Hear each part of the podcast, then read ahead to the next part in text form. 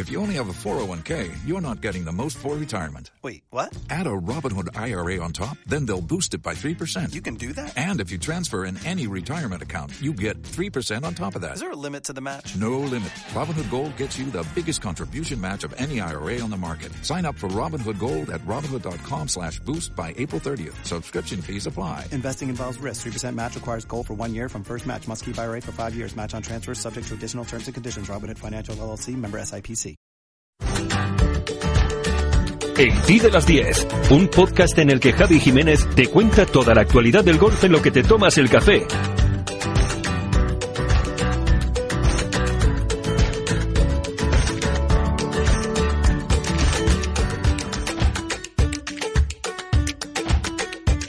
Hola, ¿qué tal? ¿Cómo estás? Eh, bienvenido eh, a una semana más en el Ti de las 10. Es lunes, es 10 de diciembre, ya queda pues eh, muy poquito para las fiestas eh, de Navidad y antes de que eso ocurra todavía tenemos algún torneo interesante que contarte.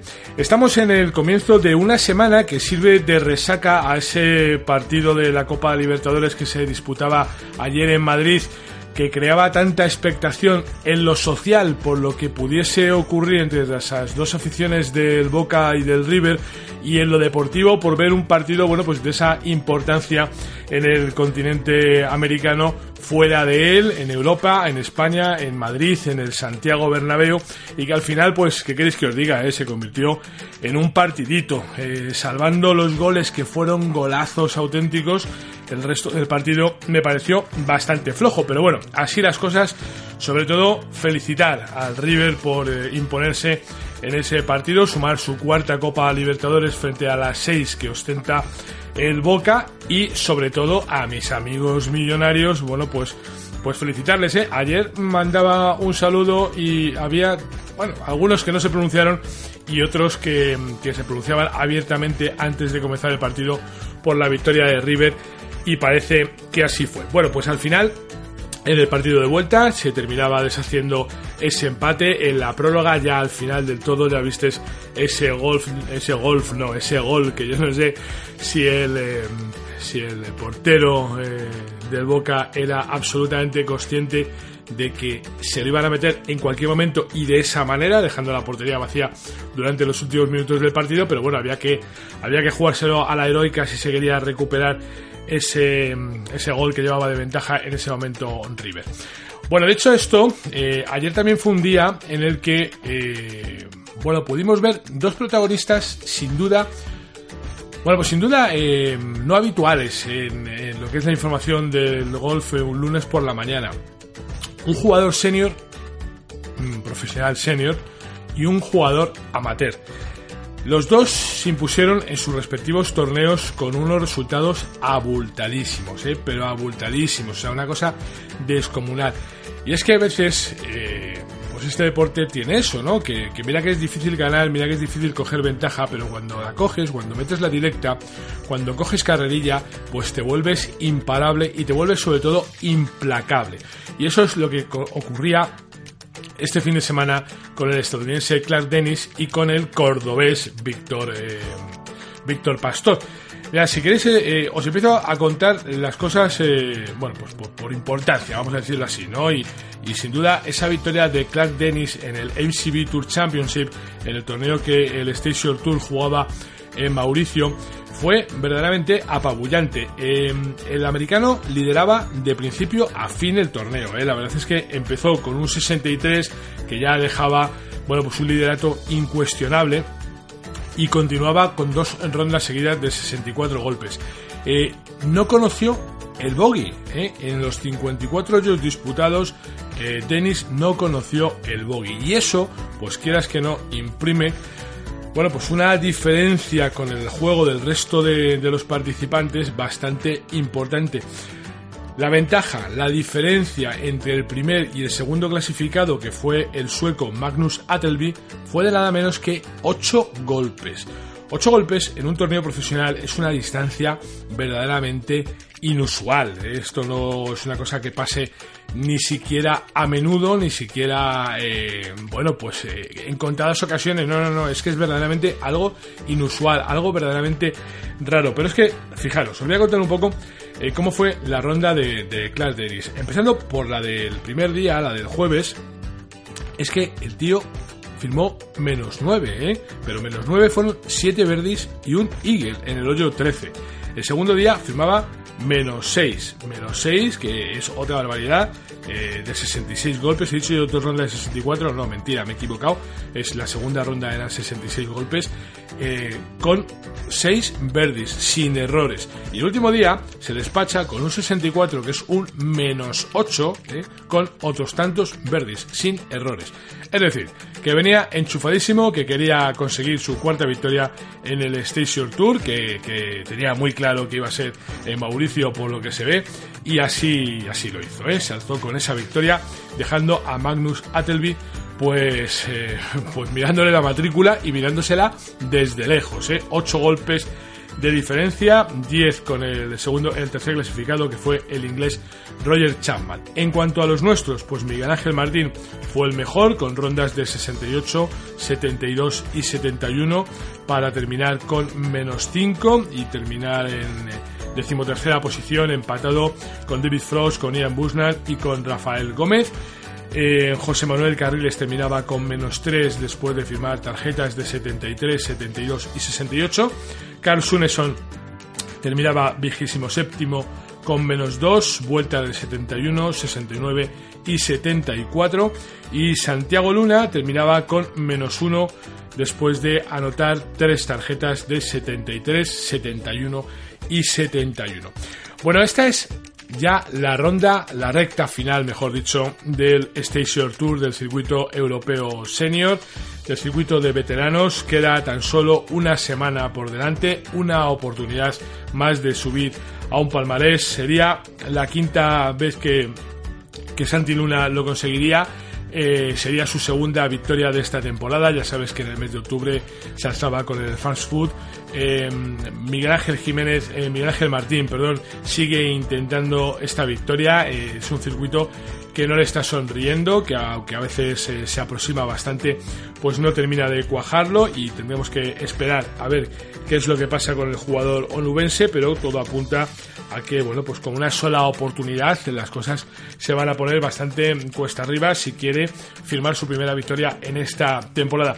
José Manuel Carriles, bueno, pues lo hizo bastante bien durante eh, la semana anterior, los primeros compases de, del torneo de Villaitana, pero bueno, en fin, es un jugador que, que sigue estando ahí, que sigue jugando en la media de lo previsto y vamos a ver si en la próxima semana en este mismo torneo pero en Seychelles alguno de ellos consigue rematar la temporada pues, eh, pues con victoria, ¿no? Que sería sin duda lo deseable. Bueno, te decía que habíamos tenido otro, otro protagonista esta semana por el mismo motivo que Clark Dennis, por su abultado resultado, por un resultado brutal. Este firmaba 10 golpes menos que el segundo clasificado. Me estoy refiriendo al amateur Víctor Pastor, que ganó la Copa Baleares masculina, que se estaba disputando en Pula, en Mallorca, y, y lo hizo pues con una autoridad verdaderamente apabullante. ¿eh? Fijaros qué resultados se marcó el hombre, porque es que, eh, claro, ya en la segunda ronda, en la tercera ronda, mejor dicho, rompía el, el, predominio que tenía, el dominio, no, el predominio, no, el dominio absoluto que estaban manteniendo durante las dos primeras jornadas eh, Adrián Mata, jugador madrileño, y el jugador eh, barcelonés eh, Alejandro Larrazábal. Bueno, jugador barcelonés de, de nacimiento y, y, seguramente de residencia, pero ya sabes que es madrileño de licencia, o sea que alguna vez cuando lo veas situado por ahí con licencia de Madrid no te sorprendas que Alejandro Larrazábal, el hermano mayor de Pablo, tiene licencia por Madrid. Bueno, pues eh, Víctor firmaba en esa tercera ronda para romper con esa hegemonía que te contaba pues eh, nada menos que 7 verdis y un bogey. 7 verdis que repartía 4 eh, en la primera mitad, 3 en la segunda y se dejaba el único error del día para el hoyo 10. Bueno, así las cosas se ponía tres golpes por delante de José Luis Ballester, que en ese momento ascendía también hasta la segunda posición, dejando a Adrimata tercero, a Pedro Marín cuarto y a Larrazábal empatado con David Puig en quinta posición. Bueno, llegaba el domingo, la ronda definitiva, la ronda decisoria, aquí donde había que echar el resto, mantener el tipo o ver qué ocurría.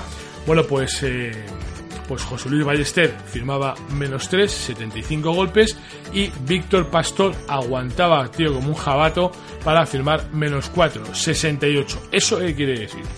Pues quiere decir que ni más ni menos que se situaba con un eh, total de menos 11 al cabo de los 72 hoyos, dejando con menos 1 a José Luis Barrio. O sea, ya nos cuenta 10 golpes de diferencia para alzarse con la Copa Baleares. Así es que, lógicamente, el cordobés tenía que entrar a formar parte de esa, pues de esa lista de jugadores eh, inusualmente eh, llamativos eh, durante esta, esta semana.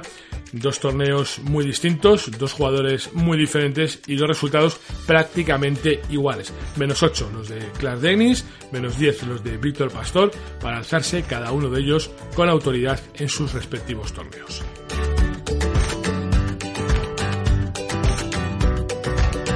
Bueno, pues la otra cita de la semana estaba sin duda en Sudáfrica, en ese South African Open. Ya sabes que este es uno de los torneos más antiguos del mundo.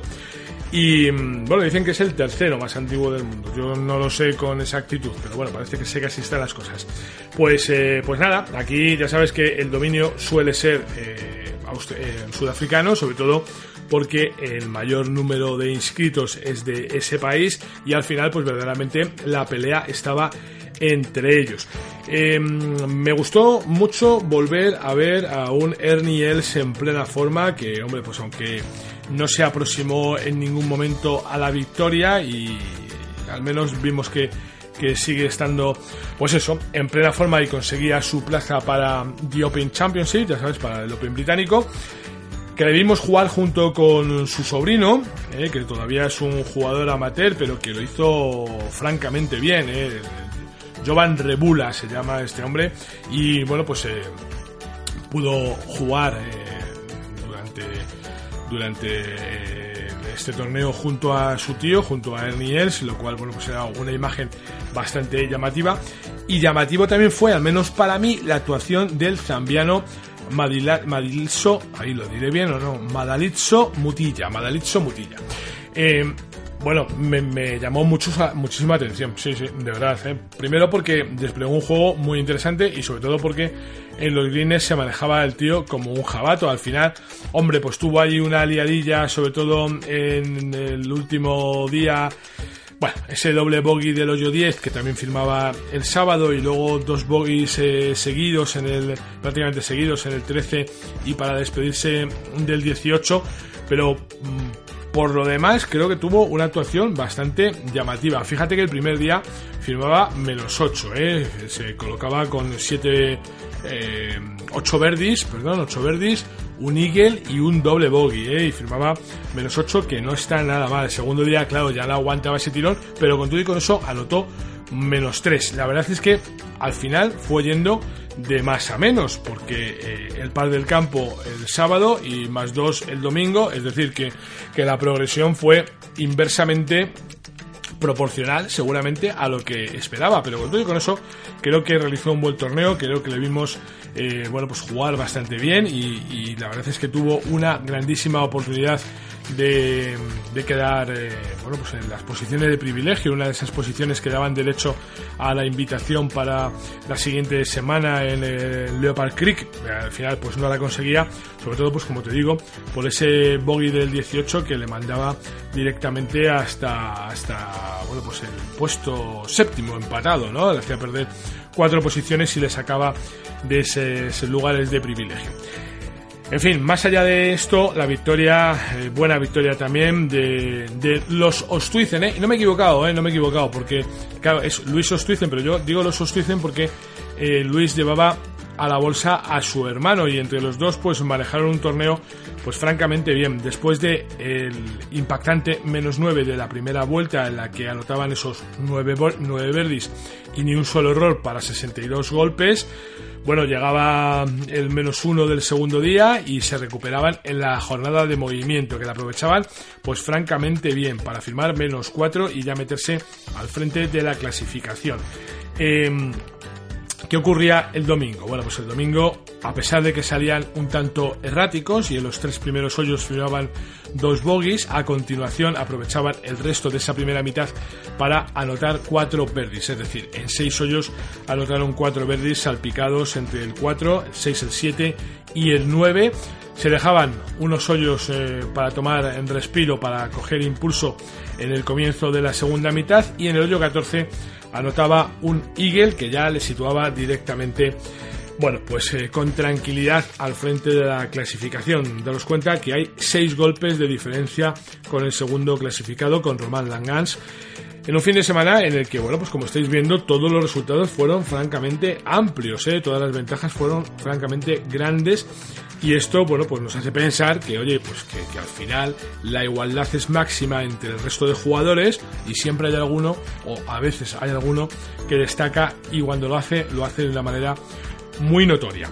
Bueno, pues 67 golpes el cuarto día también para ese menos 4. Eh, es verdad que se despedía con, eh, con un bogey en el 17, en el 18 volvía a firmar par, un bogey que ya conocía porque el sábado también lo había firmado, pero bueno, no pudo evitar hacerlo y, bueno, pues al final lograba salvar el par en el hoyo 18 después de fallar un, un pat para, para Verdi, lograba salvar el par y bueno, pues quedarse al frente de la clasificación y ganar por primera vez el abierto de su país. Ya te digo que este es uno de los torneos más antiguos del mundo y desde luego la victoria era más que importante. De este torneo salían, eh, bueno, pues pases directos para el, el de Open Championship, sabes, clasificaciones, ¿no? O hay varios torneos en los que eh, hay jugadores que ganan eh, su pase para, para jugar el Open y uno fue Luis Ostwizen, el otro fue, como te decía, eh, Ernie Els, Brandon Stone, otro sudafricano también conseguía su pase directo, el inglés Matt Wallace, por cierto, juega muy bien Matt Wallace, ¿eh? está haciendo una temporada, ya hizo una temporada pasada muy interesante. Y eh, Norris, otro jugador sudafricano, que también conseguía el pase directo, a pesar de haber quedado pues bastante lejos en la tabla, ¿eh? el puesto 54 después de firmar 74 golpes el último día y el par del campo al total. Ese mismo puesto, el 54, con el par del campo, como te digo, es el que anotaba Alejandro Cañizares, que fue el único español que logró completar el torneo después de quedarse solo tras el corte. La verdad es que la jornada del viernes fue dramática para los intereses españoles, se marchaban todos los jugadores del torneo, salvo Alejandro Cañizares, que vuelve a tener su tarjeta del circuito europeo íntegra y que la quiere aprovechar al máximo sin lugar a dudas. Bueno, pues más dos el primer día para Alejandro, menos cinco el segundo día, y ahí ya se metía con comodidad en el corte. Eh, la jornada de movimiento fue también mala para él, firmaba más cuatro en una ronda en la que los bogies le asaltaban y solamente consiguió restar un golpe en el 17. Y en esta última que te cuento, la de ayer domingo, pues eh, comenzó mal también, lo mismo que te decía de Ostwizen, con un eh, bogey, perdón, en el hoyo 2, Verdis al 4 y al 6, otro bogey en el 7, y ya con esa renta del par del campo, 35 golpes, otra vez con el marcador a cero, había que volver a empezar, ponerse las pilas para no acabar demasiado lejos y firmaba tres verdis prácticamente consecutivos entre los hoyos 12 y 15. Lástima que en el hoyo 18, un hoyo que se le atragantó durante toda la semana, durante los tres primeros días firmaba el bogey, eh, pues anotaba un doble bogey que le dejaba, bueno, pues un tanto más perjudicado, si quieres, de lo que hubiéramos deseado y terminaba al par del campo. Eso sí, al menos aguantó dentro de los jugadores que, eh, bueno, pues no se dejaron vencer por el campo sudafricano.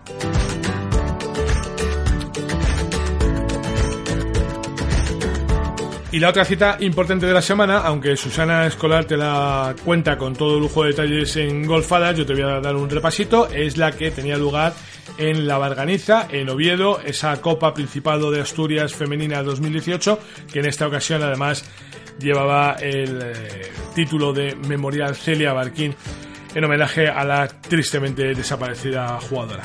Eh, Patricia Gallarre fue quien se impuso con un total de más 9 sobre Marina Escobar, que terminaba con más 10, eh, Carolina López Chacarra con más 11, empatada con Carla Tejedo y Marta López Echevarría.